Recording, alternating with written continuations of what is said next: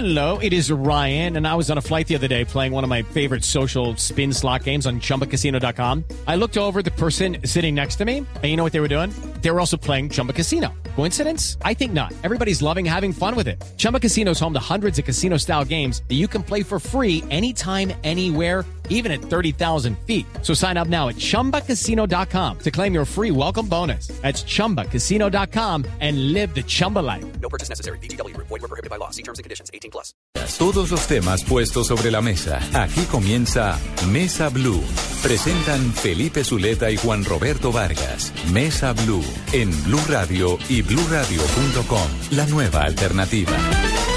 Tengan ustedes muy buenas tardes, domingo 4 de agosto. Esperamos que estén bien con uh, sus familias, con las personas que ustedes quieren, que hayan disfrutado y que sigan disfrutando este fin de semana. Don Juan Roberto, Don Felipe, ¿cómo me le va? Qué bueno verlo A mí aquí. siempre esa- me va viendo, Sí, Juan señor. Roberto. Eso sí es cierto. Una muy buena actitud. Bueno, eh, hoy tenemos un tema que sabemos les va a llamar la atención y básicamente se trata del caso de el joven Fabio Andrés Salamanca que a 160 kilómetros por hora y en estado 3 de alcoholemia eh, estrelló un pequeño taxi en donde iban dos ingenieras jóvenes y prósperas ingenieras consultoras del BBVA, Diana Bastidas y Ana Divina Torres, y por supuesto ellas fallecieron y quedó en muy, muy mala condición de salud, esperamos que pueda recuperarse, está en terapias, va a ser difícil,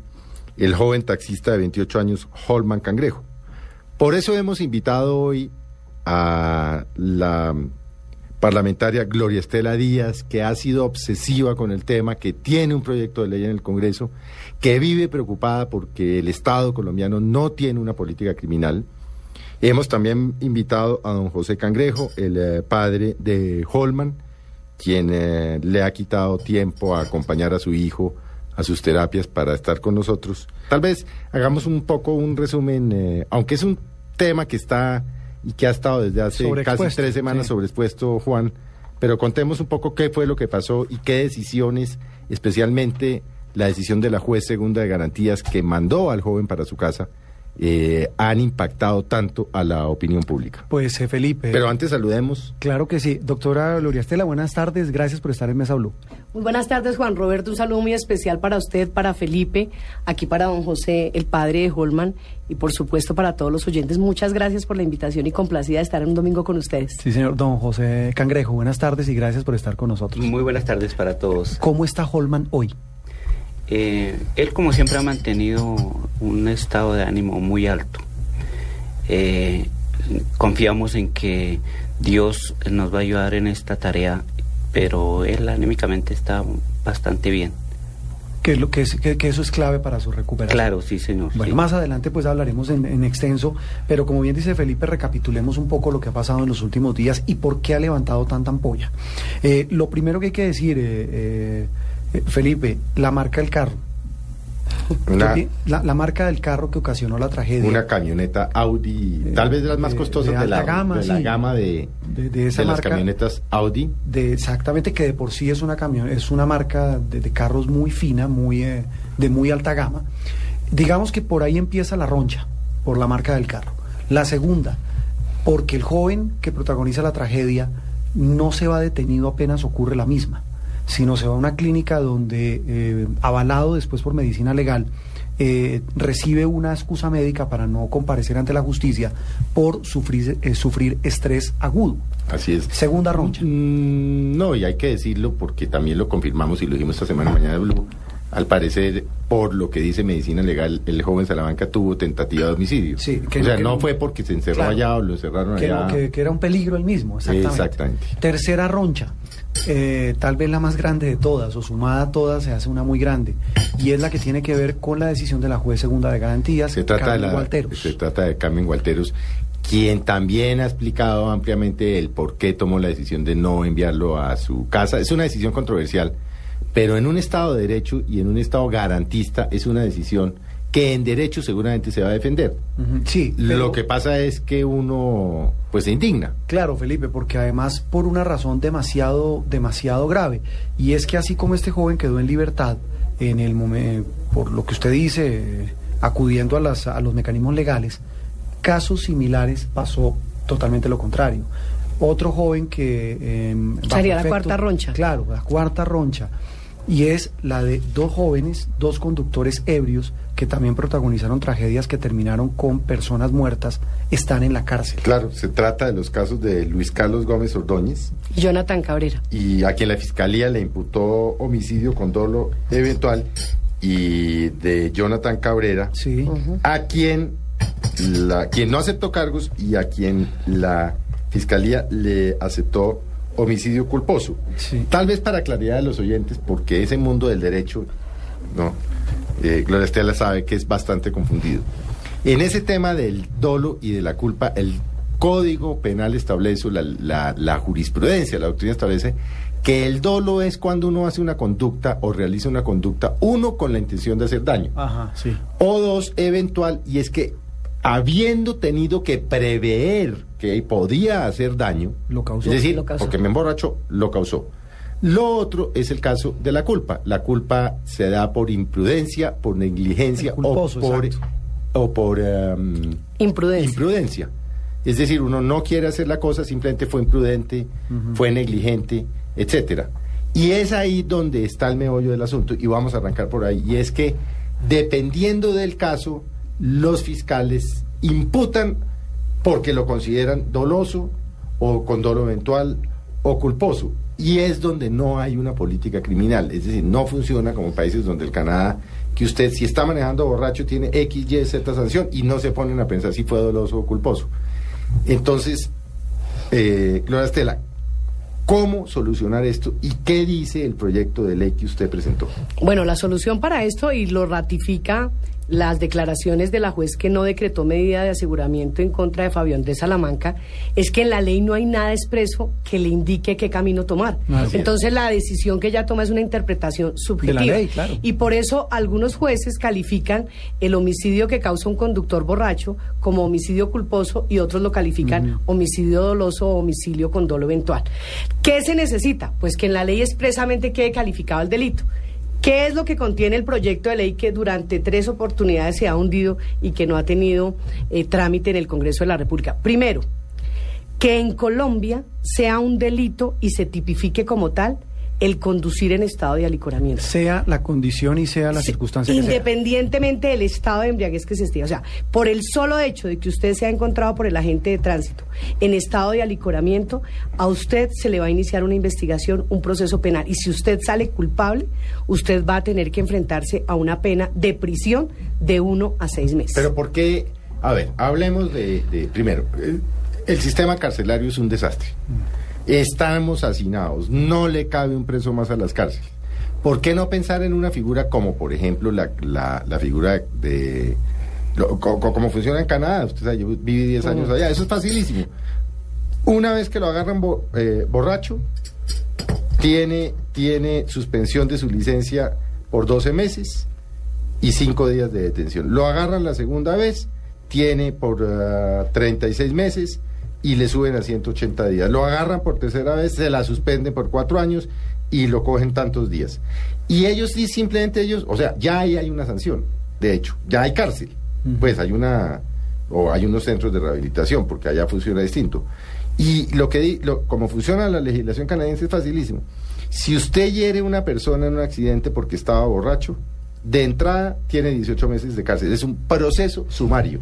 Si hubo herida leve, si hay herida grave, de una vez, de una vez, usted tiene, no me acuerdo, 12 o 14 años de cárcel. Si hay muerto, cadena Cadena. perpetua. Porque, porque aquí la gente va a decir, "Bah, Felipe, varias cosas. Primero aclaremos esto, que con la pena que estamos proponiendo en el proyecto, el delito se hace excarcelable. O sea, para desvirtuar el argumento del hacinamiento carcelario, quiero que a la gente le quede absolutamente claro que el conductor que embriagado es encontrado por el agente de tránsito en estado de licoramiento, la pena la tendrá que pagar en la casa por cárcel, no tendrá que ir a la cárcel. Siempre Pero sí- será- eh, siempre será privativa de la libertad, casa por cárcel. Pero ¿Y qué aquí- pasa con el pase? Pero entonces, no, las medidas administrativas continúan. Ya de hecho nuestra legislación tiene medidas de suspensión Sí, de la licencia de, la, Sí. de conducción. Incluso si hay reincidencia en algunos casos, hay Claro. cancelación definitiva de la licencia de conducción y las sanciones económicas, por supuesto, que continúan. Pero entonces, en esta iniciativa lo que nosotros estamos es tratando de quitarle peso al argumento de que no hay infraestructura carcelaria y que donde no hay que llevar los presos, que entre, otro- entre otras cosas, Felipe, déjeme decirle que es un mensaje equivocado para la sociedad, porque uno no puede un en un Estado social de derecho, uno decir que no hay la suficiente capacidad del sistema judicial Pero no ni hay. infraestructura carcelaria para no atender a los delincuentes, porque es como decirle al delincuente, delinquir si paga, porque no se preocupe que no tenemos cómo no agarrarlo a meterlo. usted y no tenemos cómo. Pero, Pero, bueno, entonces, digamos, digamos, muy bien, yo Porque- salgo, manejo borracho, me agarraron y tenga proceso. proceso y, Y entre uno y seis años. pero pero qué es lo que buscamos con pero esto ¿cómo? Sí, pero a ver, hablemos. Muy bien, ¿cómo, eh, ¿cómo unificar el tema de, de... Porque es una cosa es que a mí me agarren borracho y por manejar borracho me meto preso. Y otra cosa que cause muerte o lesión Exacto. Exacto, son La dos gravedad cosas. de la- de la tragedia, la gravedad del. El- accidente. El, proyecto de ley que está que radicamos el pasado 20 de julio busca primero eso, tipificar el delito por conducir en estado de embriaguez sin que haya muerto ni lesión, O porque sea, el que el que conduzca en estado de embriaguez incurrirá en prisión de uno a seis Exacto, años. por el solo hecho de, de- de Correcto. conducir en. Ahora, cuando hay muerto o Uno cuando hay seis- lesión. uno a seis años. A seis meses de A seis A seis meses, perdón. Que eso es lo que hace la pena que el delito sea escarcelable. Ahora, diferente es cuando hay muerte o lesión, porque ahí sí no podemos hablar de, de una, de, de una prisión de uno a seis meses y además estamos hablando de un homicidio, de unas lesiones. En el proyecto estamos proponiendo de una vez por todas que el delito, el homicidio se califique como homicidio con dolo eventual, para que los jueces que hoy tienen esa duda de cómo califico el delito, no lo califiquen unos de culposo y otros de doloso. Pero ¿qué estamos diciendo en el proyecto? ¿Será homicidio doloso cuando se comete en el tercer grado de embriaguez? Cuando es, el proyecto también dice... O sea, en el más alto. En el más alto. Cuando es en el primero y en el segundo grado de embriaguez, el delito deberá calificarse como homicidio culposo. Y estamos haciendo algo también novedoso, es que le estamos aumentando la pena mínima al homicidio culposo que hoy tiene nuestra legislación, porque esa, la pena Estamos mínima de arranca cinco años. 2.5 años. Y va hasta siete, creo. Exacto. Pero entonces con 2.5 años que tiene, el Nada. beneficio de la escarcelación Nada. casa por cárcel. Entonces lo que estamos diciendo en el proyecto es no dejemos para el primero y segundo grado que sea homicidio culposo y aumentamos la pena mínima de 2.5 años a 5 años, lo que no permite la escarcelación. Si se dan cuenta que estamos atacando tres frentes. El de los conductores que se convierten en potenciales asesinos por el solo hecho de conducir en estado de alicoramiento. Los conductores que matan o lesionan, calificamos expresamente el delito conforme lo ha dicho la Corte en, en determinadas jurisprudencias y a la vez estamos calificando el homicidio culposo diciéndoles primero y segundo grado, pero le estamos incrementando la pena mínima. ¿Qué pasa? ¿Qué pasa con um, con la reparación? Porque lo que ha pasado históricamente, lo que ha venido pasando es que la fiscalía les tipifica dolo eventual, se sientan las víctimas y el victimario, hacen una negociación de una reparación en donde inclusive las mismas víctimas le piden al juez que cambie la tipicidad y lo pase de dolo eventual a culpa. Y digamos, eso es lo que ha venido pasando. Eso queda proscrito. No, eso que- queda igual porque es que la ley en el tema de conciliación o reparación a víctimas no solamente aplica para el, caso de los conductores borrachos, sino para todos los delitos. Así es. Para todos. Entonces, en todo se permite que las partes concilien o lleguen a un acuerdo frente a la reparación de los daños que se han causado. Entonces, lo que sí hace la conciliación indiscutiblemente es calificado el delito como homicidio culposo o homicidio doloso, es que se baje la pena y las partes concerten económicamente cuánto puede que, cuánto cree usted que vale el daño que yo le causé. De esa manera. Eh, Eso de- queda exactamente igual. Do- do- do- doctora, yo le pregunto una cosa. ¿No deberían de ir de la mano, por ejemplo? Porque es que yo, yo veo, a mi manera de ver, el- la raíz del problema. ¿Qué es lo que está ocasionando esto? Porque yo le digo una cosa. Si yo vivo en una región donde no hay licor, donde no se produce licor, ¿de dónde voy a sacar yo el licor? Si yo no, no voy a manejar porque no hay licor. Ahora, por ejemplo, eh, esto se puede convertir como aquí en, en- en- nuestro país. Se inventan unas leyes con el respeto de las personas. No, no, pues, Y, eh, inventan, se inventan unas leyes las cuales a la larga las ve uno que se convierte como en negocio. Porque, por ejemplo, si vemos la, la situación de, la, del, del, de las personas que manejan el tránsito, muchas veces hay una cantidad de trancones por las vías y el policía o los policías están a tres, cuatro cuadras mirando a ver si usted lleva las luces prendidas, si se le fundió un bombillo, si esto y lo otro, y no, y no, y no miramos realmente que, que hay otras cosas que de pronto son más importantes, como por ejemplo el caso que, que sucedió con mi hijo, que hacen una cantidad de, de, de eh, ¿cómo le digo? Estacionamientos donde, Operativos. operativos, correcto, doctora, eh, operativos donde las personas miran si van haciendo, pero los operativos en, en esas horas nunca los ve uno en, la- en- en Bogotá. Ahora, por ejemplo, hay una, yo me he dado cuenta porque yo manejo moto, hay ciertas partes donde ya sabe uno, casi se, se- se uno ya de memoria se sabe dónde son los operativos. Estas personas que de pronto van a, eh, eh, se sienten eh, con ese peso de ese delito, pues des- se desvían y no van a ir a pasar en ese momento por ahí.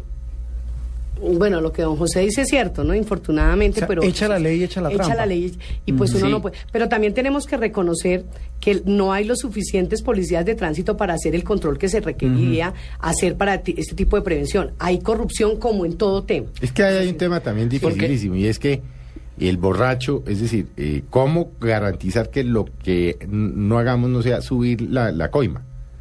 Sí, que de pronto eso nos han es- expuesto algunos que dicen, no, pues es que si yo, ustedes... yo le bajo el grado de tipifican- alcoholemia, pero me da tanto. Esa- eh, esa- sí. y eso puede pasar, pero eso no significa que nosotros no legislemos eh, con la buena intención de que Claro, las es que cosas uno y las leyes se legislar sobre la cumplan. base del- bandido. De la que las leyes fe, se cumplan. Entonces, Felipe, ese, ese es uno de los proyectos que está radicado y es el proyecto que durante tres oportunidades, repito, se ha hundido. ¿Y por qué se ha hundido? Bueno, varias cosas. Lo tengo que decir aquí con toda tranquilidad. Ha faltado voluntad política del gobierno. Sí, parecería que ahora sí la tiene, ¿no? Bueno, sí, que eso es... Eso es metió, eh, le se acaba de metió meter la- y yo ahí también tengo un metió llamado de atención que, que quiero hacerle al presidente, porque a mí me alegra que ya él, él haya entendido, Felipe, que este es un tema que tiene que estar en el orden del día de la agenda pública nacional. Así ¿Cómo es. es posible que nosotros privilegiemos otros temas y este que tiene que ver con la vida, con seres humanos, no lo hayamos hecho? Y está, ¿cuántos muertos más necesitamos Mm. poner? ¿Cuántas Dianas, cuántas Anas, cuántos Holman necesita ver el Estado colombiano para entender que aquí tenemos que hacer normas más fuertes? Porque lo hemos intentado todo, las sanciones administrativas, las sanciones económicas, la prevención, la pedagogía. Entonces, el, el anuncio que hizo ayer el presidente, muy bueno. Pero también quiero llamar la atención del presidente que no podemos generar esto en un oportunismo electoral.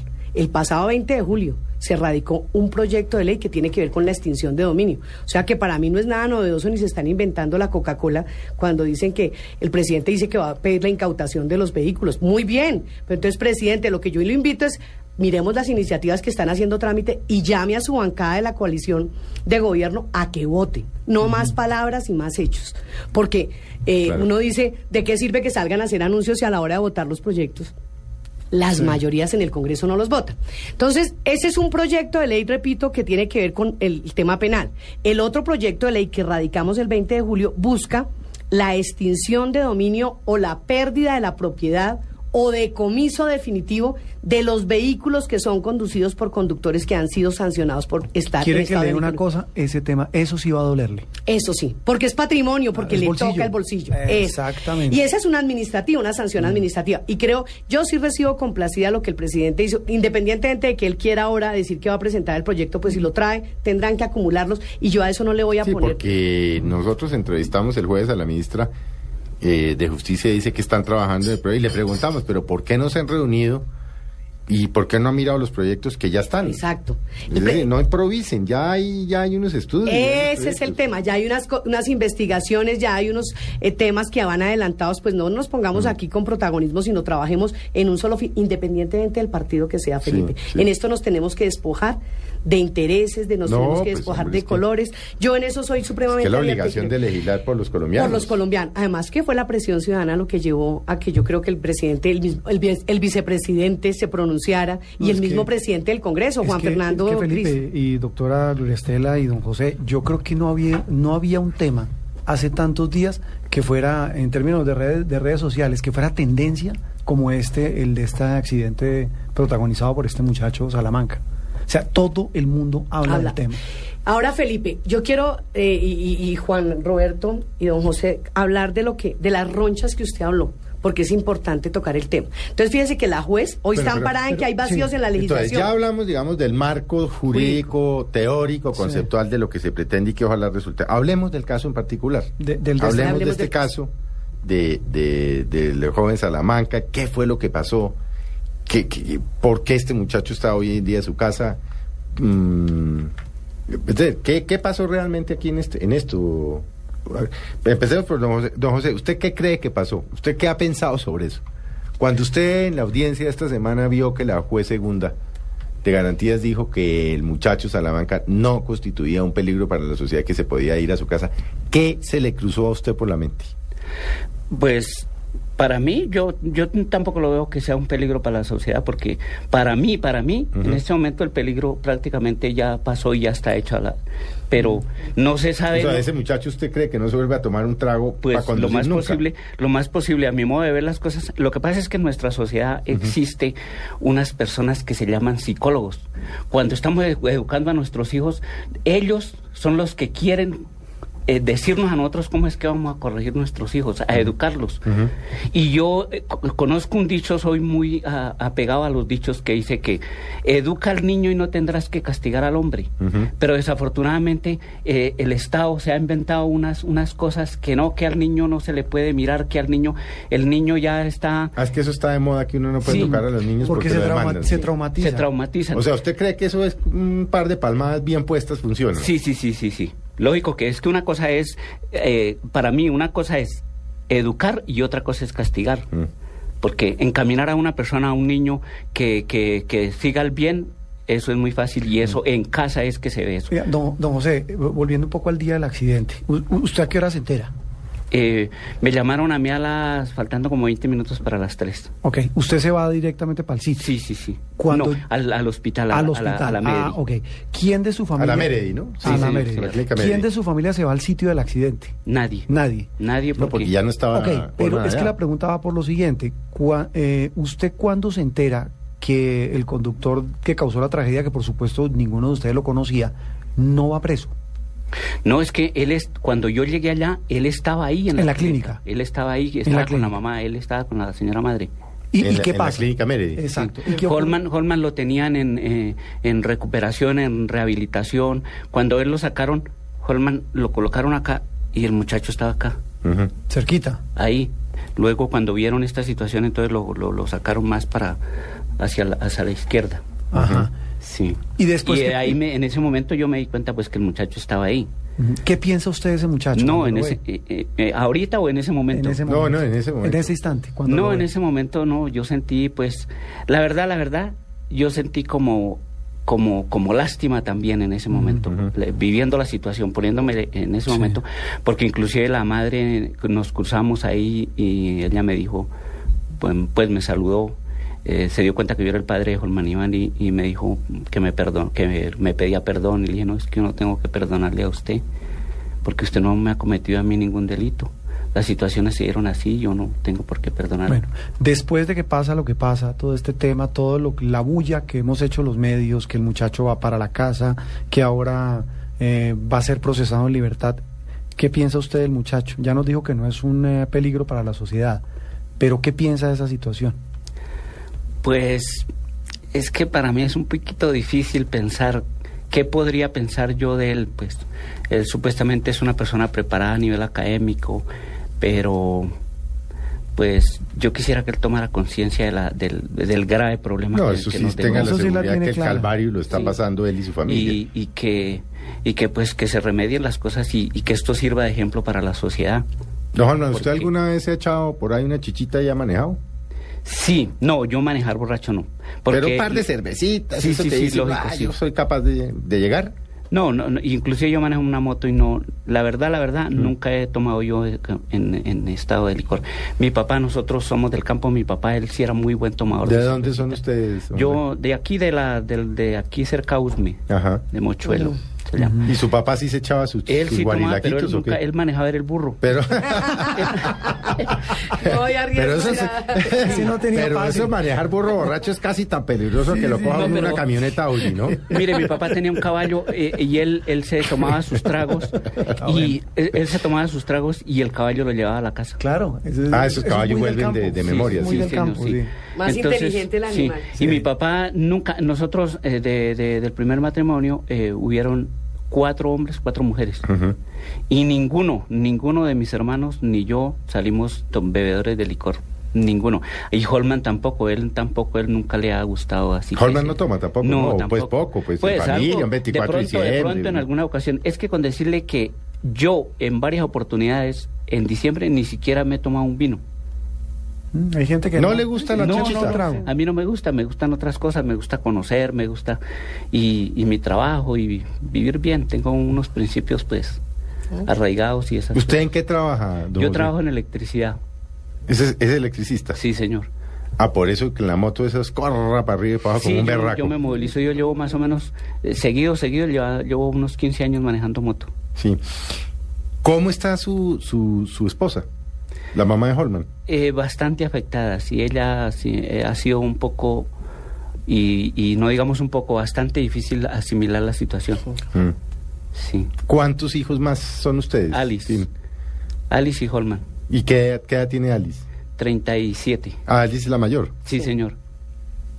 Vamos a hacer un, un pequeño corte. Sí, señor, hagamos un Vea que el tema es muy interesante porque no, no, y porque no nos vamos a meter en el tema ni vamos a juzgar Ni crucificar. ni a crucificar al niño Salamanca, No. ni vamos a alimentar rencores. No, y- la actitud de don José me parece que es la de un ser humano maravilloso. Absolutamente Y yo ejemplar. siempre- Un hombre que se le ve el corazón en la mirada. Es que ya Yo quisiera siempre- que ustedes lo vieran. Yo siempre lo he reiterado, de a mí todas las veces me han preguntado como inicialmente la madre, no, yo no tengo, yo no tengo que perdonarle, ella no me ha cometido. A él lo perdono, porque somos seres humanos. Así es, Cometemos todos- errores. todos cometemos Pero errores. eh, en los errores debe uno, debe uno aprender y, y hacerse, hacerle frente a estos errores que cometemos. Bueno, ya volvemos con ustedes. Por supuesto, a quienes nos acompañan aquí en Bogotá, en Medellín, en Cali, en Barranquilla, en Neiva, en Villavo. Eh, estoy seguro que no se van a mover, Juanro, porque No, es que el tema es... el tema y sobre todo la parte humana y, Nos toca y a conocer los personajes y obviamente Mm. pues es un tema que nos toca a todos. Ya volvemos, quédense con nosotros. Ya regresamos con Mesa Blue por Blue Radio, la nueva alternativa.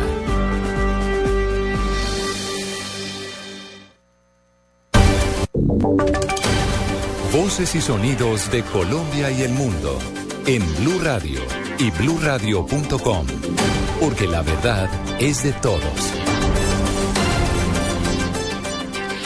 Hola, ¿qué tal? Muy buenas tardes. Yo soy María Camila Díaz y estas son las noticias. Iniciamos este avance informativo con una historia de abuso sexual. Se trata de un hombre de 45 años de edad quien privó de la libertad a dos hermanas de, de 13 y de 16 años, hijas de quien fuera su pareja sentimental, para cometer con ellas todo tipo de vejámenes. Una de las víctimas rompió su silencio y le relató su drama a Juan Carlos Pardo. Así es, María Camila. Se trata de Ernesto Amaya, el hombre que encerró y amenazó por largas temporadas a dos niñas de 13 y 16 años, hermanas entre sí e hijas de su pareja sentimental recién fallecida, para luego cometer todo tipo de abusos con ellas. Según relató una de las víctimas que decidió romper su silencio, la cadena de abusos empezó hace 10 años con encuentros esporádicos cuando no estaba su mamá. El hombre las controlaba a ella y a su hermana con amenazas. Luego, la mamá de las jóvenes falleció y la hermana mayor se refugió en la casa de un familiar hasta donde, según ella, el hombre llegó y la secuestró. Yo un día que iba para el colegio, él salió a encuentro en mitad de camino y me subió a un taxi y me llevó para la casa. Además de las constantes violaciones, el hombre también las maltrataba, según relató la joven. Y me golpeaba, me tiró al piso, me pateaba, me pateaba y yo tanto que decía que si yo me quería ir de la casa, que, que me iba a dejar ir, pero que yo iba a salir de ahí en una silla de ruedas. Esta mujer, al igual que su hermana, tienen hijos producto de las violaciones de su padrastro, tal como los relató a Blue Radio y a Noticias Caracol. Juan Carlos Pardo, Blue Radio. Gracias Juan Carlos, dos de la tarde, un minuto. Un aparatoso accidente se presentó en Pereira por cuenta de un nuevo conductor en estado de embriaguez. Freddy Gómez. El vehículo que iba a alta velocidad colisionó contra dos viviendas ubicadas en el suroriente de Pereira en el sector conocido como la Villa Olímpica. Las viviendas se vieron afectadas en las puertas garaje de las entradas de sus residencias. A esa hora las personas estaban durmiendo, por lo que no se presentaron heridos. Al momento de llegar los agentes de tránsito, el conductor no dejó que le realizaran la prueba de alcoholemia. Sin embargo, según testigos y habitantes del mismo, según los agentes de tránsito y los mismos testigos, el conductor se veía que estaba en estado de embriaguez y que sí había tomado. Hasta el momento, las pérdidas superan los 35 millones de pesos. El vehículo se encuentra detenido y el conductor, quien fue recogido por uno de sus hermanos, no quiso dar declaraciones ni a los policías ni tampoco a ningún medio de comunicación. En el accidente no se presentaron heridos. Desde Pereira, Freddy Blue Radio. Dos de la tarde, dos minutos. Y a esta hora inicia la cabalgata en el tercer día de la Feria de las Flores en Medellín. Beatriz Rojas, desde la capital de Antioquia. ¿Qué es lo último? Buenas tardes. Hola, ¿qué tal? Buenas tardes. Caballos de distintas razas adornados con flores y llevando carrozas son la sensación en la cabalgata, uno de los eventos más multitudinarios de la edición número 56 de la Feria de las Flores en Medellín. Miles de personas entre turistas y paisas asisten a esta hora al tercer día de la feria, donde alrededor de 8 mil caballos participan en este evento que se roba el corazón de antioqueños y turistas. Es uno de los eventos que más acogida tiene entre los paisas. Les cuento por encima, 8 kilómetros de recorrido, tablados con música, mucho color y por supuesto miles de flores son las características principales de este desfile de caballos que apenas comienza. En Medellín, Beatriz Rojas, Blue Radio. Gracias, Beatriz. Dos de la tarde, tres minutos. Y en información internacional, el presidente de Venezuela, Nicolás Maduro, anunció en las últimas horas que hasta hace, hasta hace poco, ministro de Información Ernesto Villegas será su candidato para la alcaldía de Caracas en las elecciones del 8 de diciembre. Delcy Rodríguez quedará ahora enfrente de la cartera de información. Yo quiero anunciar que Ernesto Villegas va a ser el candidato de las fuerzas revolucionarias a la alcaldía mayor de Caracas. Ernesto Villegas va a ser el próximo alcalde mayor de Caracas. Noticias contra reloj en Blue Radio. Dos de la tarde, tres minutos, noticia en desarrollo. Tres años después del derrumbe que sepultó a los 33 mineros en Atacama, Chile, se iniciará la venta de la mina San José, que con algunas modificaciones podría volver a operar, informó este domingo el diario El Mercurio. La cifra, 54 personas capturadas por delitos relacionados con microtráfico, deja la maratón de seguridad realizada por la policía en el departamento de Quindío. Estamos atentos a los delegados de las Naciones Unidas, quienes comenzaron hoy a mediar frente a los representantes de los mineros que promueven el paro, que este domingo cumple 19 días. Dos de la tarde, dos de la tarde, cuatro minutos. Sigan en Blue Radio. Esta es Blue Radio. En Bogotá, 96.9 FM. En Medellín, 97.9 FM. En Cali 91.5 FM, en Barranquilla 100.1 FM, en Neiva 103.1 FM y en Villavicencio 96.3 FM. También en bluradio.com y a través de Twitter en arroba.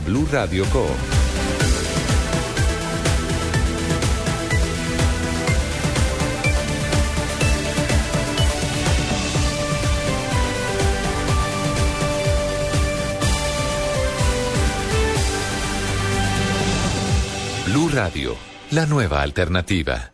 Ser solidario es dar afecto, compañía, ayuda a quienes lo necesitan. Seamos solidarios. Caminemos por una Colombia solidaria. Caminata de la Solidaridad, Gran Festival de la Diversidad Cultural, Carnaval de Negros y Blancos, comparsas folclóricas y muchos artistas, carrozas, reinas, actores, deportistas, puestos de recreación. Domingo 25 de agosto a partir de las 9 y 30 am, desde el Parque Nacional por la ruta acostumbrada hasta el Centro de Alto Rendimiento. Patrocinan Bancolombia, Pat Primo, Empresa de Licores de Cundinamarca, Grupo Argos, Claro, apoya Alcaldía Mayor de Bogotá. Tranquilos, ya. Deja de llorar. ¿Qué? Vacaciones de verano para mí. Se acabaron y volvió la felicidad.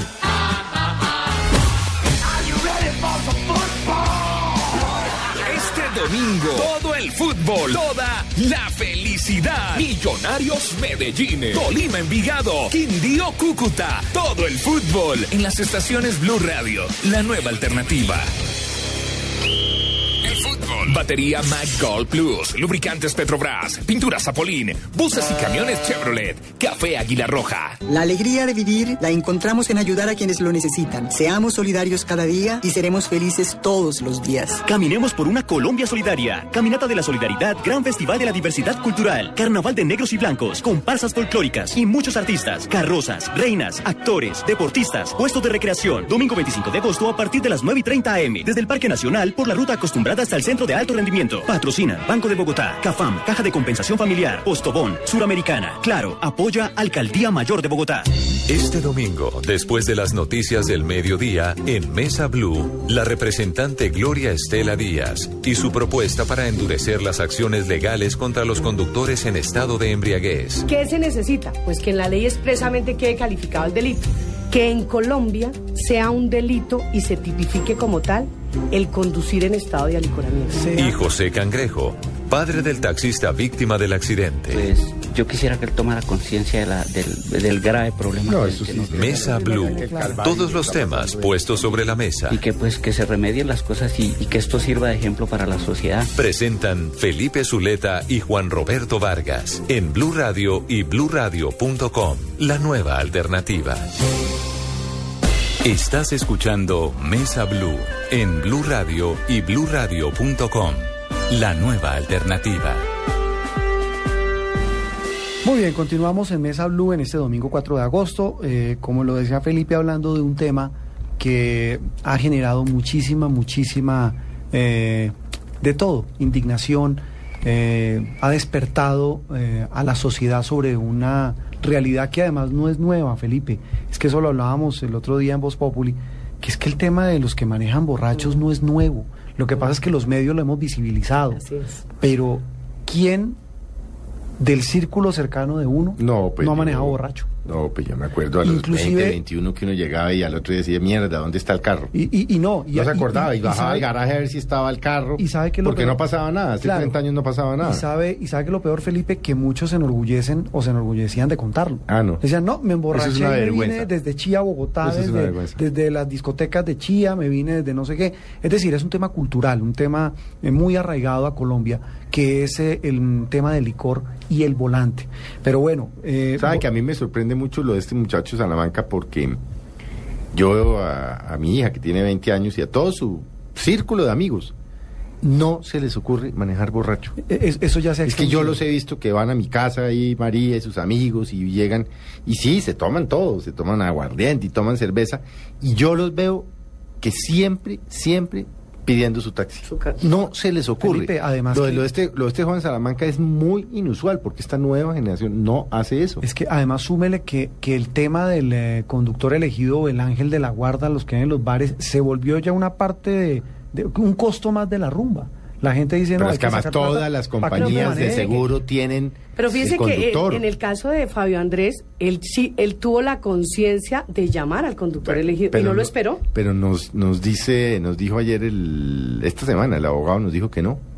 Pues en la audiencia eso fue lo que salió y una de las causas que la, la juez le inclinó. Pero es que ese es el problema del trago, es que uno se obnubila. Exacto, que la gente y si cree que uno puede tiene hacer- malos tragos, que no lo sé en el caso de, de, de este muchacho, No, es que tercer de grado de Andrés, ya uno sabe que... este, ahí está perdido. Y, Pérdida y la es- y- conciencia. y de golpe es del típico de que le dice, préstela ya. No, esto- Yo estoy perfecto. Porque Uno no hay sabe. conductores que embriagados se resisten a que otro les maneje el carro. Sí. Entonces así el conductor, no, yo no que le voy a entregar la llave que usted me va a dañar el carro, usted me le daña la caja. Primero le presto a mi esposa que mi carro. Afirma. ¿Cuál es que la borracho. frase? Primero le, le presto a mi esposa que mi carro. Ah, sí, Pura porque- frase borracho. Sí, porque dice, es que yo a mi esposa sé por dónde le dan, pero a mi A mi carrito carro no. Esa es típica frase Esa es la borracho. típica, ¿no? Eh, don José, eh, volvamos al tema de Holman. Eh, le preguntaba al comienzo cómo está él. Hoy, hoy, de tantos días después del accidente, ¿qué dicen los médicos? Los médicos que hay que eh, controlarle mucho, que no, ah, bajo ninguna circunstancia, eh, parar la, las terapias, Ajá. que es algo muy importante. Y ¿Qué fue lo que más sufrió? Lo que le han explicado a usted los médicos, él, eh, la parte del cuerpo que más se le afectó po- por, el choque. El trauma de la, de la columna. El de la columna. Sí, señor. ¿Él puede caminar en este momento? No, señor. No puede. ¿Y qué dicen los médicos sobre Terapia, eso? terapia, Terapias, terapia, terapia. terapias, sí, terapias. ¿Pero qué le dicen frente al futuro? De, de- de- Que sí, que él, pues, que hay que bueno, abrigar la esperanza, que él, y yo también. Que él pueda también caminar otra vez. Sí. De pronto con alguna imposibilidad, pero, pero sí. ¿El taxi de quién era? El taxi era de un señor amigo que él le trabajaba hacía un tiempo y le dijo, Holman, usted el que yo voy a sacar un carro nuevo, usted es el que me lo va a manejar. Llevaba cuatro meses con ese carro nuevo. ¿Y trabajaba siempre de noche? Sí, ¿Por qué no le gustaba trabajar de día? Bueno, de día le puede pasar lo mismo. pues, ¿no? Sí, sí, el riesgo es igual. Lo único es que, como decía yo anteriormente, estos controles de la policía deberían de ser más en la noche, que es cuando se toman los traguitos de noche, en el día y, y en los fines de semana, ¿no? Porque eh, entre semana uno está trabajando y de pronto va para llegar trabajo, borracho al, al- al trabajo, ¿no? Me imagino yo, don José, que Holman contribuía con la casa y el hecho de que no esté trabajando, pues los pone a ustedes en una situación difícil Sí, también. Claro, sí, y a los niños también, claro. Él tiene un sobrino que, que es eh, Nicolás, que es de la hermana, ella lo tuvo más joven, y ella actualmente organizó su vida, pero entonces él le ayuda mucho a Nicolás. Él ¿Nicolás mi- es él nieto? él es mi nieto mayor, sí. ¿Qué edad tiene Nicolás? Nicolás tiene 17. Y ese, ese casi que lo mantenemos. Sí, sí, sí, Holman él el que, eh, Holman él ve mucho por él y, y por la mamá, lógicamente también. Pues ella está trabajando, pero, pero él también veía por la mamá. ¿Qué hace su señora, don? Él tra ella trabaja en Secretaría de, Salud. Bueno, es que aquí, fuera de micrófonos, nos, nos acaba de contar don José una cosa absolutamente insólita. La paradoja. Eso se llama La paradoja. El mundo al revés. Y, y, y, y vamos a ayudarle a don José. Sí, yo, para Vamos mí... Don para José, échenos, Cuente la historia, ¿eh? Para mí cuéntenos es- la historia que nos estaba pa- contando para mí es el, a- a- para mí es el al caído caerle. Cuéntenos qué le pasó. El, el día de la siguiente eh, me fui yo en, en- en mi moto y, y por lógica yo llegué y dejé la, la moto ahí, pero yo no, no noté que... Fue era para por- la clínica sin Sí, en- ahí, ahí afuera de la clínica Mary, la dejé afuera. Y me fui, porque como ya se saben los, los resultados, eh, le recomendé al, al, al- al vigilante de la moto cuando él me llamó, dijo, que mire, eso ya fue como tipo 10 de la mañana tal vez. Entonces, vaya que la moto y salí, estaba el patrullero, le dije yo, mire, yo soy fulano de tal y eso. Me hizo una fotomulta. Le dije, mire, pasó Comparendo. eso, fue- fue- me pasó esto y esto. Y dijo, no, ya no puedo hacer nada. Entonces, entre mí pensé, dije, no, mejor dicho, al caído caerle. Y esta es la situación que me- a mí realmente me tiene muy consternado también eso. Porque a este muchacho que había cometido un delito, él sí estaba libre y en este momento está libre. Yo a él de pronto no lo culpo, también la, la mala actuación de la, de la persona que conoció en primera instancia la situación, al patrullero, al, al- al cabo, yo conocí un cabo, eh, bueno, no me acuerdo en este momento. Entonces, eso, eso me tiene a mí muy consternado, porque muchas veces las autoridades de tránsito, nuestras autoridades de tránsito, se limitan a hacer comparendos como por contrato. O sea, muy rigurosos con su, Con su- con su sí, comparendo y para- con su parte. da la sensación- Y muy elásticos Pero con el muchacho. fíjese, la misma rigurosidad a la hora de hacer el, el- el levantamiento. Para mí da, lugar a pensar que es que tienen algún contrato. Porque llegan tú, tú, tú, tú, y eso ah, rapidito y de un momento para otro se desaparece. ¿Cómo es que dicen las señoras como peluqueando bobo? No le ha llegado, no le ha llegado el comparendo. ¿no? No, todavía no me ha llegado. Doctora Gloria Estela, usted con este tema de la ley eh, se ha dedicado a estudiar el tema de la normatividad de tránsito, ¿cierto? Ah, sí, claro, nosotros estamos... Claro, eh, de temas de accidentes, de temas de esto. Según lo que usted ha estudiado, ¿hubo algún, es que ahora que menciona a los policías, ¿hubo alguna irregularidad de los policías al dejar libre ese muchacho la noche del accidente? Bueno, eso es lo que está en un proceso de investigación. La Procuraduría está ya haciendo lo propio, pero sí quiero decir que resulta muy ilógico que en vez de haber- la- las condiciones del accidente y por la muerte que se dio, Mm. inmediatamente podía per- de- determinar uno con facilidad que ahí había un homicidio en flagrancia. Pero el argumento era que el joven tenía una herida y dicen que una herida en el labio y que por eso fue que tuvieron que retirarlo del lugar de los hechos y esto es lo que hace Pero que no de le hecho puedan uno ve, ve las imágenes del joven caminando por sus propios medios, acompañado de su mamá. Y, Abrazado, la o mamá sea, lo abraza. O sea, y fíjese la paradoja porque si tuvo tiempo de llegar la mamá del joven al siniestro, al, al lugar de los hechos allí y, en- y no tuvieron tiempo los, los- familiares de las víctimas de llegar porque pues las víctimas me imagino en su desesperación es- quieren hospital, ver dónde claro. están Eh, eh, hay las un- víctimas para at- atenderlas. ¿A qué hora fue el accidente? A la una y diez. Una y diez. A la 1 y 10. Lo que pasa la es que hay mamá un alcanzó a chisme. llegar y usted le avisaron a las 3. Hay un chisme, no sé hasta Échelo, dónde se, échelo. no, se ha, no se ha es que corroborado todo eso hace parte que el la- muchacho no iba solo. Él iba con más compañeros y los compañeros fueron los que eh, se deduce que de que ellos los llamaron a la Y familia. que, que sí, el cuento que Ah, hay, claro, esa no versión y no, es que descabellada es lo más incluso, lógico, que aseguran sí. que lo dejaron botado. Exacto, que- que lo dejaron botado, simplemente salieron corriendo y llamaron seguramente a la mamá. Y lo triste de eso, de lo que estábamos hablando hace un momento, Bueno, es que sucede. los porque los amigos les hacen barra al borracho. Y que se- además de que se envalentona y cree que puede conducir en estado de embriaguez, quienes lo acompañan son iguales de irresponsables porque usted cree que yo me le pongo eh, de copiloto. De venir igual. Entonces deben venir, exactamente, deberían venir igual. Y cuando vieron el problema, si te he visto, no me acuerdo. Y lo dejaron a él con el problema. Sí, es que, es que yo creo que por ahí es, la, por ahí es el asunto. José, eh, eh, en las últimas eh, horas, el abogado de- del joven Salamanca habló con Mañanas Blue, con Néstor Morales y Felipe Zuleta, y él, entre muchas eh, cosas que dijo, aseguró que se estaba llegando a un principio de acuerdo con las víctimas del accidente. ¿A usted lo han contactado, la defensa, los abogados de- Mm. del joven Salamanca? Pues algo superficial me comentó ayer el abogado, pero no hemos concretado ¿Qué, nada. qué le comentó? ¿Qué le dijo? Que parecía que ellos querían pues llegar a un acuerdo. Y... O sea, su abogado. Sí, señor. ¿Y el, el acuerdo podría implicar qué? En lo, en lo poco que le han contado. Pues dinero, me imagino. Pero usted no sabe decir. No, de cifras no. Usted, usted hace... No, se estaba, esta semana Sí. estaba hablando de 400 millones. Yo escuchaba esta mañana por Sí. ahí en, alguna, en algún medio que están hablando de cerca de 287 mil millones por, por persona lesionada. 287 millones. Millones. No, Sí. pero eso sí, no. Pero Sí. bueno, eso. Pero digamos, digamos para, para ponerlo en contexto, esto es lo que ha pasado en otros accidentes. El del muchacho este... De Varela, el, en la- la- la- el la caso de, de Juan Carlos también. El de los Y motociclistas ese de la caso que llegan a un acuerdo de reparación y las víctimas son los que le piden al, al ah, juez del caso y a la fiscalía, firman una conciliación.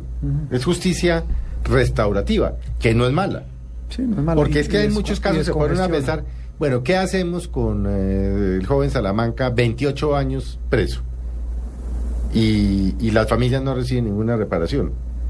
No, tiene que recibirla. En, la ley penal eh, no solamente tiene que pagar por la pena, sino que también tiene que haber una reparación. Igual tiene que haber son reparación, pague lo que Pero pague. son tasaciones que hace el Son juez. tasaciones que hace el juez que normalmente son bajitas, Pero, ¿no? pero yo sí ahí creo que yo discrepo de Felipe porque yo digo aquí no podemos ponerle un valor a la vida, ¿no? No, eso sí. es- eh, lo que viene cierto es que el que comete. No, estoy de acuerdo. que- Pues, es- Ahora, la ¿Cómo pena, repara entonces, uno la vida? Exacto. A ver, Eso no ¿cómo, tiene- no cómo tiene le precio. pagan a uno la ¿Cómo vida de Diana y? Ana? No hay manera que se la paguen. Sí, sí, sí. Ahora yo creo que, no sé hasta dónde de pronto estoy equivocado, pero yo creo que eh, Fabio Salamanca a futuro puede que sea un ejemplo y él se dedique a, a- controlar a estas personas que les gusta tomar y decirles, eh, a concientizarlos de que de la situación que él vivió y, y- y toda la, la- la situación que, que se ha generado. No, es que eh, parte de las negociaciones, mucho, en muchos casos se da eso, y es Una sanción social. no solo la reparación, sino el compromiso posterior, una vez cumplida la condena, de hacer servicio social obligatorio. ¿Qué Eh, dice? Sí. Y, y eso en muchos casos lo ponen las familias. Dice, bueno, sí, denos lo que sea, no sé, mil millones, cuatro millones, lo que sea, no lo sé. Pero dentro de eso queda ese, que es, por ejemplo, empezar a ir tantas veces a la semana a los colegios que hacer campañas. a hacer campañas y a contar sobre sus casos. Sí.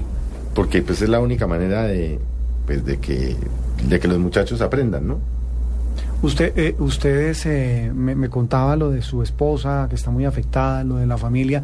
Cuando ellos les hablan de acuerdo, cuando ven todo lo que ha salido en televisión, pues su posición ha sido, como dice Felipe, ejemplar, destacable, de decir, mire, este muchacho, pues yo no lo considero un peligro, eh, cometió un error y eso es de humanos.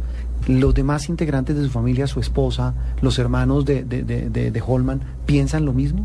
La hermana, Alice. Sí, de pronto, de pronto no, pero igual yo en este momento en- en- encabezo la familia y, y voy a tratar de que todos tengamos un, un mismo pensamiento para, para echar para adelante. ¿Qué piensa su esposa? Pues ella, eh, Sí, ella está, como le digo, está bastante consternada. Ella muchas veces le dice pues que ella no tiene cabeza para pensar en Ah. este momento, nada de esas Pena cosas. lógico. Eh, eh, cuando ha hablado con Holman, nos dice que está de buen ánimo, que Sí. lo ve, digamos, con buena, buena disposición. Él, él ha estado consciente de toda esta, de este barullo mediático que ha desatado el caso de él. Sí, y, y él es que él también, eh, por ejemplo, el día del, del de la de la de la Audiencia. de la De la audiencia, él se dio cuenta y por la tarde eh, estaba bastante y al otro día bastante afectado, bastante bastante afectado por la situación.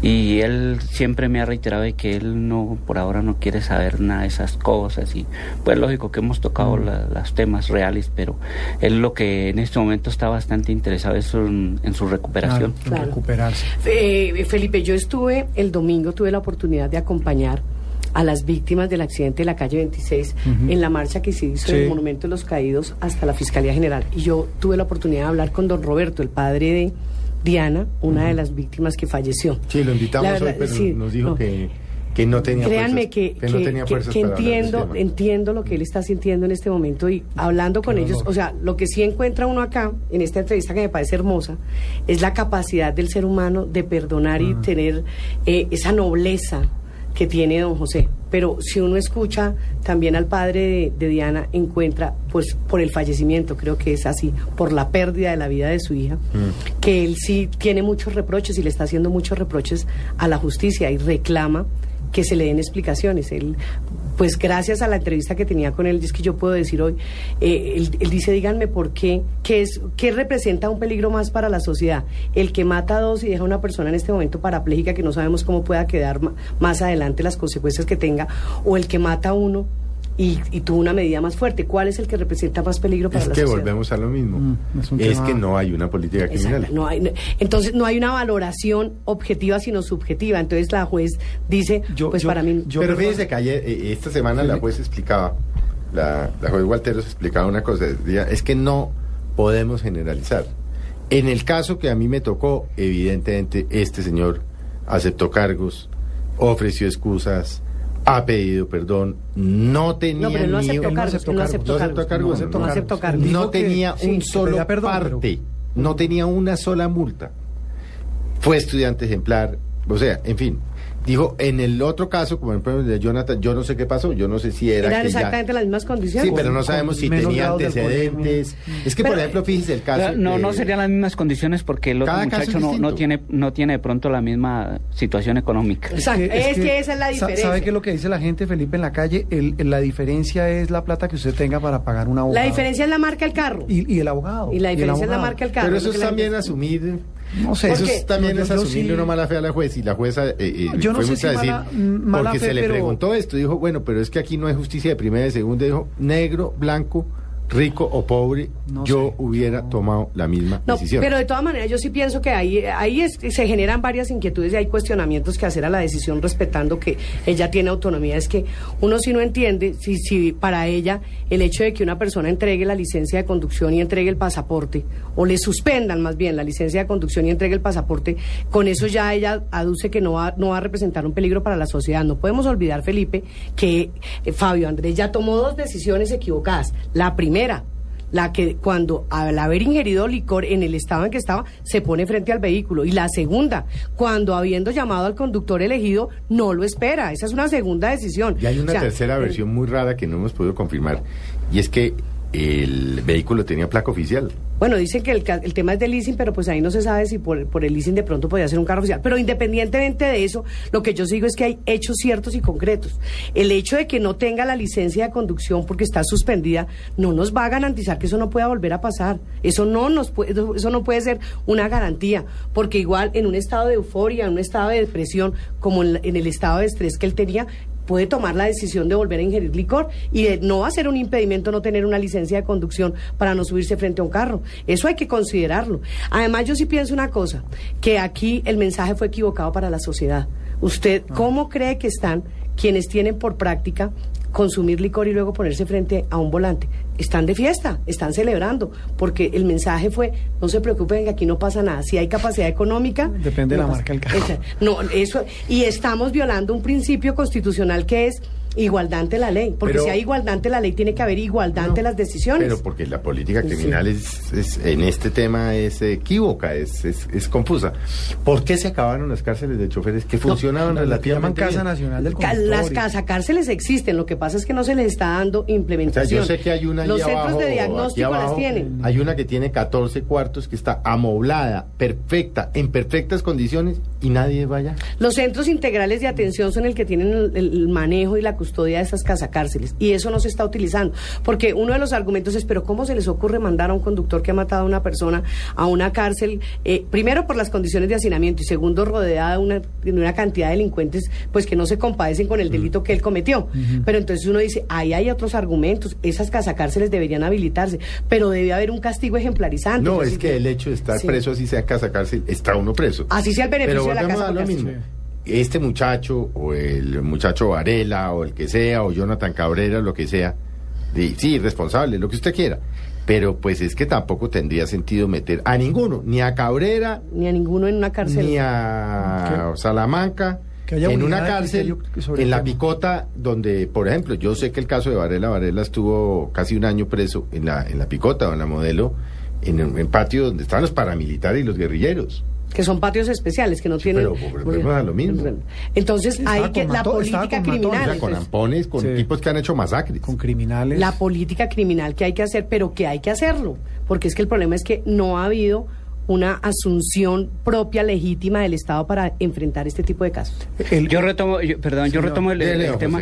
José. Eh, Yo retomo el tema de la, de la doctora del hacinamiento en este país. Lo que pasa es que el hacinamiento, para mí, a mi modo de ver, es que hay muchos presos que realmente no han cometido un- unos delitos y los verdaderos Mucho delincuentes, mucho inocentes, y los verdaderos delincuentes se No, encuentran delitos sueltos. menores, pues el que Sí. se robó el caldo de gallina le clavaron cuatro Correcto, años. sí. Aquí buscan la forma de, que de- le la pellizcó. ley Tres años. Y el que le la- pellizcó la- la las leyes, tenía las cinco leyes años. colombianas buscan de demostrar que sí están teniendo una cantidad de presos y que están haciendo justicia, pero si va uno a mirar, esas personas no han cometido un delito como para estar allá. O, es. al- o algunos que ya incluso habiendo cumplido la pena por el delito que No los han que sacado. no los han sacado porque no se ha- no han tenido la posibilidad de tener un abogado que les tramite allá la orden de libertad. Es que ese es el lío. Ese es el lío. Eh, ya para ir cerrando, doctora Gloria Estela, eh, ¿qué trámite va a surtir el proyecto? ¿Eso es una sola vuelta? Si ese es... Eh, tiene que surtir cuatro debates. Eh, los, los dos proyectos entraron. El de que tipifica el delito eh, de conducir en estado de licoramiento por la Comisión Primera del Senado y el de extinción de dominio por la Comisión Sexta del Senado. Entonces tienen que discutirse en cada una de las comisiones, luego pasan a plenaria del Senado y luego tendrán que ir a la Comisión Primera de la Cámara, Comisión Sexta de la Cámara y a las plenarias de la Cámara. Cuatro debates. Eh, yo, yo le iba a preguntar una cosa, yo no sé si me meta en líos. pero- No, pregunte, pregunte. Eh, No cuando creo, usted dice tiene que- muchos años haciendo este oficio. Es que piensa mal y acertarás. El tema del alcohol es también un negocio. Sí, así es. Eh, esa falta de voluntad política, entre comillas, de la que usted habla, no puede ser también un poco de intereses creados de quienes pueden estar detrás Ah, lobby, negocio? eh, claro. Bueno, yo, indiscutiblemente, por eso el proyecto creo que una de las causas por las cuales no ha salido adelante es precisamente porque hay quienes están interesados en que esta iniciativa no, no salga adelante. Pero también quiero decir algo, y lo digo con mucha tristeza, pero es una realidad. Hay algunos de mis compañeros, colegas, senadores o representantes a la Cámara que no les gusta el proyecto, porque convertido el conducir en estado de licoramiento en No delito que los antecedente judicial Claro. y como antecedente judicial automáticamente se da una inhabilidad para ejercer cargos de elección popular. Ah, usted Entonces, de... Sí. eh, ya tenemos la ley Merlano, usted Sí, sabe, sí, nosotros somos los autores de la famosa ley Merlano para no entrar aquí a, a Es que generalizar. por, por mí votaron 50 mil personas. Entonces, lo que yo sí quiero decir es que el ejemplo empieza por casa. Eh, Como decía aquí don José, educad al niño y no tendréis que castigar al hombre. Los legisladores tenemos que dar ejemplo. Nosotros, o sea, y aquí tenemos que Bueno, separar pero las eso, cosas. legisladores como usted y el Eh, doctor Robledo y el senador Cristo y Pero pues de eso se trata, que Pero, seamos pues, todos eso hay- íntegros. Eso ahí Que son- también hay se mucho... cuentan- se cuentan con No, la- pues de, sí, con dicho, la- con los las de dos las manos, sí. Creo que con una. Sí, no, no, no, Sí. no, no, no, hay unos buenos... Por eso, pero muy poquitos, la verdad. Pero más allá de eso también yo sí quiero decir que eh, al- celebro, ustedes no se alcanzan a imaginar, a pesar de que alguien me preguntaba esta mañana, representante Gloria Estela, ¿usted cree que lo que el presidente Juan Manuel Santos y la ministra de Justicia hicieron cuando anunciaron lo de la extinción de dominio es un plagio a su proyecto? Yo les decía no. Un Yo no, yo no, yo considero que yo quiero entender que el gobierno se une a la iniciativa y que no va a ser un obstáculo. Y celebro esta decisión porque repito, en esto tenemos que desprendernos de cualquier tipo de sentimientos. Es una política de pero, Estado. pero me alegra y me alegra también que el gobierno, repito, lo haya puesto en el orden del día y que privilegie ¿Quiere, estos quiere temas. que le haga una apuesta? Sí. No pasa. Ay, no me diga eso, Yo Felipe. no, yo también Bueno, estoy- pues si es que no pasa- eso- si no pasa- caso por eso era mi pregunta de Si no pasa, Ro- Juan. Roberto y el Felipe, caso yo de decir- Andrés y En de- septiembre. Y de Diana y de Ana y de Holman en un mes ya no estamos Bueno, hablando si del eso tema. no pasa, yo de ya di- yo hice una advertencia. No es una amenaza, es una advertencia. En septiembre, si este proyecto no ha sido discutido, cualquiera de los dos, no hemos llegado a un consenso y no ha sido discutido, aunque sea en el primer debate, bien sea en la Comisión Primera del Senado o en la Comisión Sexta del Senado, no, no vamos a insistir más. Nos vamos para la calle y nos vamos por un mecanismo de participación ciudadana. Llámelo referendo, llámelo iniciativa popular, el que sea, pero que sean los colombianos los que le digan Así al es, Congreso. porque si no, hay otra yo, forma. yo estoy en, en la misma posición de Felipe, no, no le veo. Bueno, ojalá. Eh, don José, eh, para cerrar, eh, mándele un gran saludo a Holman. Dígale que estamos todos muy pendientes de él y lo que usted dice, al margen de todo, lo importante es que él se recupere. Sí, yo tengo mucha fe en Dios y yo le he dicho a él, es mi muchacho, porque él es mi Mm, muchacho. así es. Es Y más que muchacho. mi muchacho ha sido un amigo para mí. Nosotros, mm, más que más que más que padre e hijo, hemos sido muy gran amigos. Y él sabe que yo siempre voy a estar al frente de él y al frente de las cosas hasta ver un final feliz. Que Pues, seguramente- Ojalá y así sea. Y usted sabe, don José, que lo que necesite, pues esta es su casa, Mesa Blue es su casa, Blue Radio es su casa. Esperamos que esto tenga un, en, dentro de lo posible, y Dios así lo quiera, un final feliz para, para Holman. Y la verdad nos da usted un ejemplo de grandeza, de generosidad y de, de bondad que pues lo saca uno reconfortado de ver que hay personas tan buenas como usted. Sí, y yo sí insisto mucho que, que eh, co- con la doctora Gloria, que se mire la raíz del problema, lo que está ocasionando, porque es que esto se convierte en un negocio. eh, todo en este país, lo, lo- lo de las licencias ahorita, ¿qué va a hacer? Nosotros los colombianos tenemos que sacar la plata para... Eso ni hablemos todo de es ese un tema. Uy, no, ese es otro programa. Esa es otra denuncia. José, muchas es gracias a la representante Gloria Estela. Gloria Estela, muchas gracias. Felipe, muchas que gracias. esta es su casa. que Gracias, de verdad Con que usted yo hemos hecho feliz. peleas. Sí. Gracias a usted, Felipe, y se lo reconozco día se- se públicamente. Fue en este programa donde hicimos la denuncia del cambio de la naturaleza de los recursos del sistema Sí, de salud. Prendió usted las alarmas y por esa denuncia fue que logramos que lo quitaran de la de la Pues usted nos va contando qué colegas suyo off the record se van a ir oponiendo al proyecto de aquí. Visibilicémoslo. Y los vamos Sí, visibilizando. Claro, es que, es que eso es lo que La votación también. tiene que ser nominal y pública. Perfecto. Y si no, así. usted nos va Y contando. los que hagan lobby nos cuenta. Pues don Juan Roberto, muchas gracias Don Felipe. por acompañarnos. A ustedes los esperamos dentro de ocho días. Muchas gracias por acompañarnos. Sigue el fútbol con el equipo del Blog Deportivo y que acaben de tener una muy buena tarde.